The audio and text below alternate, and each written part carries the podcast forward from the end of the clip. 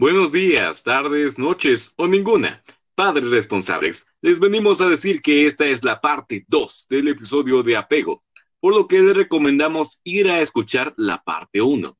Si ya la escuchó o prefiere escuchar este tema primero, entonces quédese que hablaremos del importante e interesante tema de los tipos de apego. Los tipos de apego son un tema algo extenso, pero intentaremos cubrir lo más importante. Bueno, ¿te acuerdas de Mary Ainsworth, Mauricio? Eh, eh, yo sí, soy Richie. Eh, fue la que dijo algo de lo de apego, ¿no? Y no solo eso, Ricardito, sino que también fue la responsable de estudiar y catalogar la gran mayoría de los tipos de apego. Oh, wow. Entonces, ¿cuántos tipos de apego hay?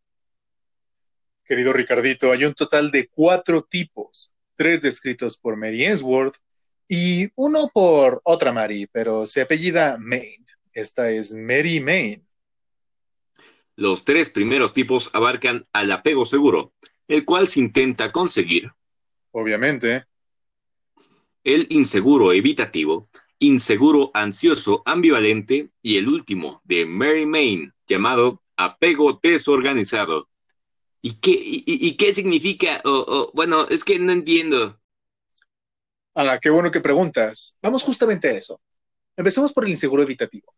Este se da cuando el cuidador principal no soporta las señales con las que el bebé manifiesta sus necesidades. Entonces, el bebé opta por no mostrar las señales o incluso sus emociones para no molestar a su cuidador y no perderlo. Mientras que el inseguro, ansioso, ambivalente es cuando el cuidador principal no entiende las señales de necesidad del bebé, por lo que él las intensificará, alcanzando un llanto extremo, a fin de lograr que sea atendido.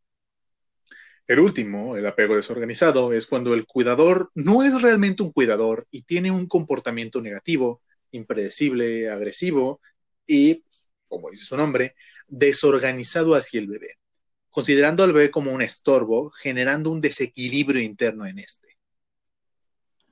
Eh, se les olvida uno. ¿Y, el seguro cuál es? Por supuesto que no se nos olvidaba, Ricardito. Lo tenemos todo absolutamente y fríamente calculado. Justamente, el apego seguro se explica a lo largo de los siguientes capítulos, en donde hablaremos ya de forma práctica sobre los buenos tratos hacia el bebé para que se dé el apego seguro? Ah, ya, me hubieran dicho antes. Por eso, querido padre y madre responsables, era inevitable.